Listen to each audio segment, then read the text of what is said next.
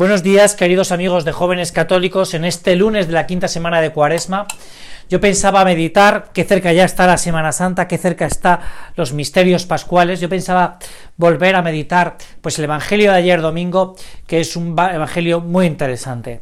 Antes de empezar, pues quería dar dos, dos, pequeños, un pequeño aviso, ¿no? Que es que ya habréis visto que hemos puesto 10 minutos con Jesús en la página web, con lo cual hemos completado la oferta y podéis escuchar más meditaciones o toda una meditación cada día, ¿no?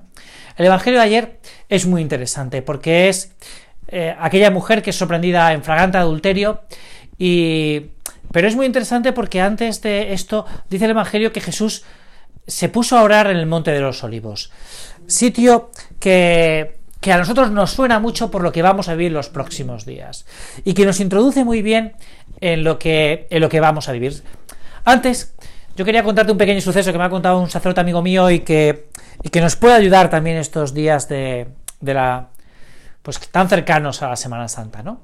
Y es cuando ese famoso momento, ¿no? En el que el ángel le consuela al Señor en su tercera aparición en el huerto de Gesemaní, ¿no? Y ahí siempre se ha contado que el ángel le cuenta al Señor, pues, las cosas buenas de los hombres, ¿no? Y entonces un sacerdote, amigo mío, esto se lo contó a los niños de, la catequesis de primera comunión. Y entonces los niños le empezaban a decir, ¿no? Pues, pues entonces a mí me gustaría que el ángel lo que le contase es que me porto muy bien en casa, ¿no? Y otro le dijo, pues, pues a mí lo que me gustaría es que le contase que, que, que yo todos los días hago los deberes, así, hasta que llegó un niño muy pequeño y le dijo, mira, a mí lo que me gustaría que le contase el, ángel al Señor es que estoy deseando recibir la primera comunión. Tenemos que ser como niños, ¿no? Tenemos que ser como niños porque tantas veces, pues, nos enseñan estas lecciones de amor de Dios, de, de, un corazón grande, ¿no? Con gran capacidad para amar, ¿no? Sin embargo, yo quería que nos situáramos en, en la escena del Evangelio que, que hemos considerado, ¿no? Y que la unamos a esa oración en el huerto de los olivos. ¿no? Es muy fácil imaginarse que Jesús, en el momento que ve tanto pecado, tanto dolor, rechace, ¿no? Haya un deseo por rechazar el pecado. No hay más que ver las desgarradoras palabras de, de Dios recogidas en el Génesis cuando Dios empieza a ver cómo se han comportado los hombres nada más empezar la creación. ¿no? En ese diálogo, que esas palabras duras que tiene a Noé, pues nada más, pues empezar la vida de los hombres en la tierra, ¿no? En el que Dios comprueba cómo la tierra está corrompida y se ha llenado de violencia fruto de la maldad del hombre, ¿no? Y entonces Dios le dice a Noé, ¿no? He decidido poner fin a todo mortal, porque a causa de ellos la tierra se ha llenado de violencia. Por eso voy a exterminarlos de la tierra. Son fuertes estas palabras de Dios. Ante, esa, ante ese mal que ha corrompido la tierra, Dios no le queda, no le queda más remedio que lanzar esta maldición. Es lógico, por tanto, ver a Cristo que sufre en el huerto de Gexemaní ante tanto mal. Y es lógico comprobar cómo hoy a Dios también le duelen los pecados de los hombres, ¿no? También los hombres rechazan el mal la injusticia y el pecado. Estos hombres, los doctores de la ley, lo que buscan es que se aplique un castigo sobre una mujer que ha sido sorprendida en el mal. El hombre rechaza el mal y lo que hace es castigarlo. Sin embargo, mientras que los hombres lanzan sus improperios y sus acusaciones apasionadas, Jesús escribe en la tierra. Jesús escucha y reza.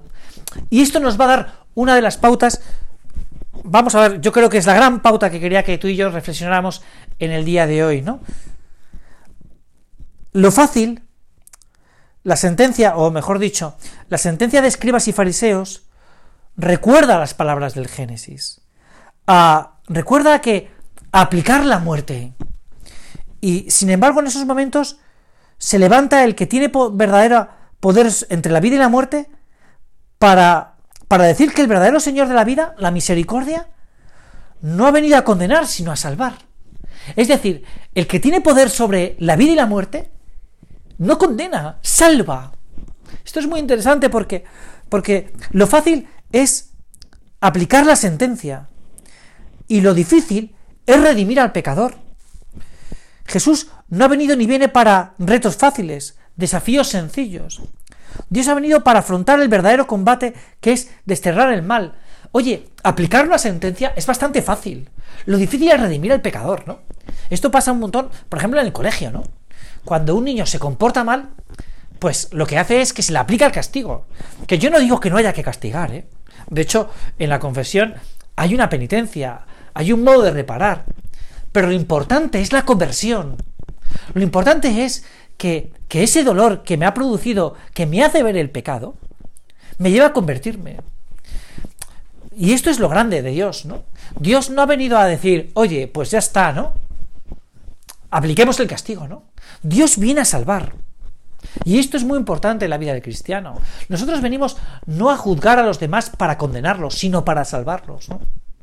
Nosotros cuando contemplamos el mal, cuando contemplamos el pecado, cuando vemos la injusticia, que la vemos porque tenemos ojos en la cara, porque tenemos ojos en el corazón, porque nos duelen esas cosas, esas ofensas, no venimos solo para decir, oye, pues nada, aquí hay que dar el palo, ¿no? Nosotros tenemos que salvar, ¿no? Y por eso, Dios, que conoce muy bien la naturaleza del mal, que, que no es el hombre, sino que el hombre es el que sufre el mal, lo que busca es salvar al hombre y condenar el pecado. Dios no ha venido a condenar al hombre, sino a desterrar el pecado. Dios salva al hombre. Y esto es muy importante para nosotros, ¿no? Nosotros tenemos que salvar a la persona y desterrar el mal. Y esto es un esfuerzo. Es, es, lo que conoce Dios. Dios, cuando se enfrenta, y esto es lo maravilla de Jesucristo, ¿no? Cuando se encarna y, y toca prácticamente, ¿no? El pecado, Dios se compadece del hombre. Se compadece del hombre. Este es el verdadero combate del hombre, que busca vivir como hijo de Dios luchar contra el pecado, acabar con el mal, y eso empieza por el desafío personal de no pactar con la mediocridad, con esa raposa del alma que va corcomiendo la verdadera vida, la vida de la gracia, la vida eterna. El mal lo único que quiere es acabar con tu vida eterna. Por eso no se presenta el mal de una forma, eh, no se manifiesta en toda su maldad, ¿no? Es un ejemplo muy tonto, ¿no? Pero que lo vamos a ver con, con yo creo que lo vamos a ver, a lo mejor nos vamos a sonreír un poco, ¿no? Pero es cuando nosotros vamos al parking, ¿no? Al parking público, al parking eh, de la calle, ¿no? Al, al parquímetro este, ¿no? Que, que, hay muchas ciudades, ¿no? Y entonces, pues por lo menos a mí me pasa, ¿no? Y ponemos, bueno, pues voy a echarle 30 céntimos para media hora, pero realmente luego voy a estar una hora y media, ¿no? y por no pagar, ¿no? Por no pagar, por no pagar el resto, ¿no? Bueno, pues ahí eh, juego un poco, ¿no? Me engaño, pero claro, bueno, no pasa nada, ¿no? Es el no pasa nada, es el no pasa nada de los niños cuando van a la tienda de las chuches y cogen, pagan la, eh, cogen las chuches y mientras, pues, pues se llevan otras, ¿no? Se llevan una o dos chuches de más, ¿no? Eh, pues no pasa nada, ¿no? Claro, el mal que dice, ja, no pasa nada, ¿no? No pasa nada. ¿Qué, qué, va a pasar por una chuche más de más o de menos? No, no pasa nada, no pasa nada. No pasa nada, porque no pasa nada. Y sí que pasa, porque este es el mal, así se presenta el mal. El, el mal no se presenta con toda su magnitud, ¿no? Con toda su grandiosidad, que la tiene, ¿eh? La tiene. Misterio iniquitatis, el misterio del mal, ¿no? Sino que el mal se presenta en su, esa mm, enmascarado, ¿no? Enmascarado. Enmascarado. Y nosotros también tenemos que saber desenmascarar el mal. Esto es lo que hace Jesucristo. Es lo que hace Jesucristo con estos doctores de la ley, ¿no? El que esté libre de pecado, que tire la primera piedra, ¿no? Desenmascara a esos hombres que se creían doctores de la ley y que se creían justos y no eran justos del todo. Y no eran en pecados pequeños, ¿eh? Sino en, en pecados, oye, pues no sé si de la misma magnitud pero muy parecida a la de esta mujer que ha sido sorprendida en fragante adulterio, ¿no? Ni más ni menos, ¿no?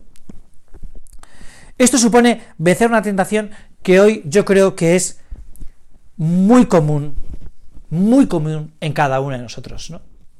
Es una tentación muy, muy, muy sublime, muy más sublime, que está ahí, solapada, ¿no? solapada, ¿no? Es que yo soy como soy. ¿Qué le vamos a hacer? Es el pacto con la mediocridad. Y es que soy como soy. ¿Qué le voy a hacer? ¿Qué le voy a hacer si soy así? Es que yo no puedo vencer contra esto. Es la desesperanza. Es la falta de fe. Es no ver las lágrimas de Mónica por, por su hijo Agustín. Es no ver las lágrimas, los lloros de Teresa ante ese Cristo giboso que le lleva a convertirse. Es no tener fe. Es desconfiar de la gracia de Dios. Y esto nos pasa mucho.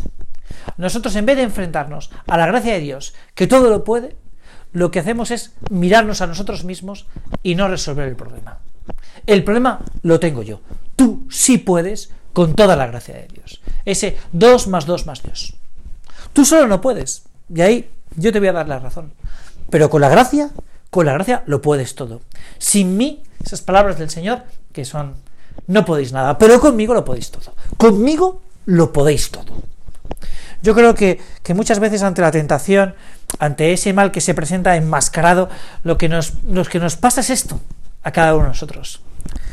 Que decimos, bueno, que no acudimos a los medios sobrenaturales, que no acudimos a nuestro ángel custodio, que no somos capaces de decir, Señor, ayúdame, ayúdame a vencer.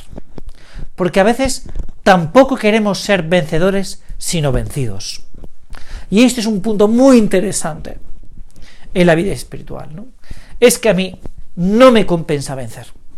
No me compensa vencer, sino me compensa ser vencido. Disfrutar un poco de, esas, de esos placeres que tiene el mal. Porque el mal tampoco es un monstruo eh, monstruoso que sea desagradable, sino que tiene un punto de agrado. Y ese punto de agrado es el que muchas veces nos convence para caer en la tentación. Vamos a pedirle al Señor, ¿no? que realmente es el que nos pueda ayudar a desenmascarar el mal y a vencer con el bien, apoyándonos en su madre, refugio de los pecadores, que nosotros con su Hijo seamos capaces de afrontar ese desafío, ese reto, de vencer el mal en todas las circunstancias de nuestra vida. Muchas gracias y hasta el próximo lunes.